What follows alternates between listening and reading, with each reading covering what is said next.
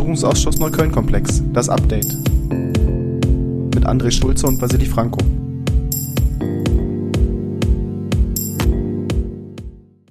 Herzlich willkommen zu einer neuen Folge das Update zum Untersuchungsausschuss Neukölln-Komplex mit mir, Vasili Franco und mir, André Schulze. Wir bringen euch nach der heutigen Sitzung am 1. Juli auf den aktuellen Stand und wir können jetzt schon mal sagen, heute wird eine sehr kurze Podcast-Folge, denn die Ausschusssitzung, die hat heute 40 Minuten gedauert. Warum war die denn so kurz, André? Na, einer der Hauptgründe war, dass Vasili heute die Sitzung leiten durfte und Daran eine sehr lag's. stringente Moderation durchgeführt hat. Aber nein, Spaß beiseite. Ähm, wir haben heute die Beweisaufnahme insofern fortgesetzt, als dass wir weitere Beweisanträge gestellt hatten. Damit haben wir in der ersten Sitzung schon begonnen. Darüber noch die offenen Punkte in den, im Verfahren geregelt haben und uns dann aber äh, erstmal vertagt haben auf nach der Sommerpause, bis wir konkrete Akten gelesen haben und konkrete Zeuginnenbefragungen beginnen. Also eine sehr kurze Sitzung, aber wir haben einiges an Akten jetzt nochmal angefordert, sowohl bei der Senatsinnenverwaltung, bei der Justizverwaltung, beim Berliner Verfassungsschutz, bei der Berliner Polizei, aber auch beim Bund haben wir nachgehakt. Genau, weil auch das Bundesamt für Verfassungsschutz, das hat ja, haben die Untersuchungsausschüsse zum NSU-Komplex in verschiedenen Bundesländern ja schon gezeigt, dass es auf dieser Ebene immer Verschränkungen zwischen den Tätigkeiten der Landesämter und des Bundesamtes gibt. Und auch hier wollen wir wissen, welche Erkenntnisse das Bundesamt für Verfassungsschutz zum Neukölln-Komplex hat.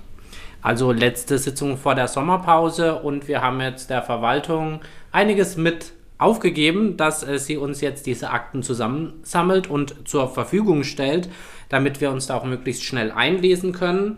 Wir haben heute aber auch schon mal die nächste Sitzung vorbesprochen für den 2. September. Was steht denn da auf der Tagesordnung? Wir haben ja von Anfang an in diesem Untersuchungsausschuss gesagt, dass es uns die Perspektive der Betroffenen und auch die Expertise der Zivilgesellschaft extrem wichtig ist. Und genauso wollen wir jetzt eben mit der Befragung von Zeuginnen, die selber von der äh, Straftatenserie betroffen waren, beginnen. Wir haben für die erste Sitzung am 2. September Claudia und Christian von Gillieu ähm, als Zeugin geladen, selber betroffen von einem Brandanschlag auf äh, ein Auto. Sie sind beide antifaschistisch engagiert in Neukölln, unter anderem in der Galerie Olga Benario. Auch die Galerie Olga Benario ist in den 2010er Jahren mehrfach ähm, Ziel von Angriffen geworden.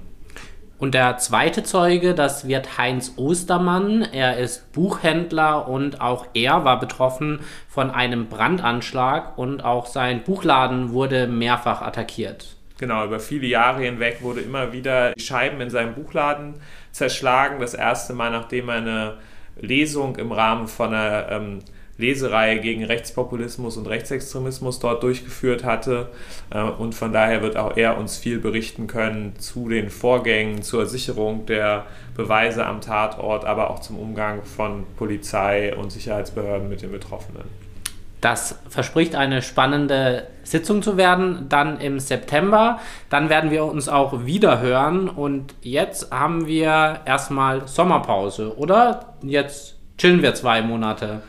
Naja, wir hoffen natürlich darauf, dass wir möglichst schnell Zugang zu den Akten bekommen und uns dann die, die Sommerpause auch dafür nutzen können, uns in die Akten einzulesen. Aber bis dahin ähm, haben wir jetzt erstmal wirklich Sommerpause. Ja, ich habe auch die Befürchtung, ich gehe erst im August im Urlaub und wahrscheinlich so einen Tag davor kommen dann die Aktenberge, ähm, die ich dann versuche mit in den Urlaub zu nehmen und irgendwie im äh, Wald zu lesen oder wie auch immer. Wir sind gespannt. Äh, wir freuen uns aber, dass die Arbeit jetzt losgehen kann. Und ähm, das war es eigentlich auch schon, was wir aus der heutigen Sitzung berichten können. Oder hast du noch was? Wichtiger Hinweis zum Schluss, da wir jetzt zwei Sitzungen hatten, wo die, der öffentliche Teil sehr kurz war.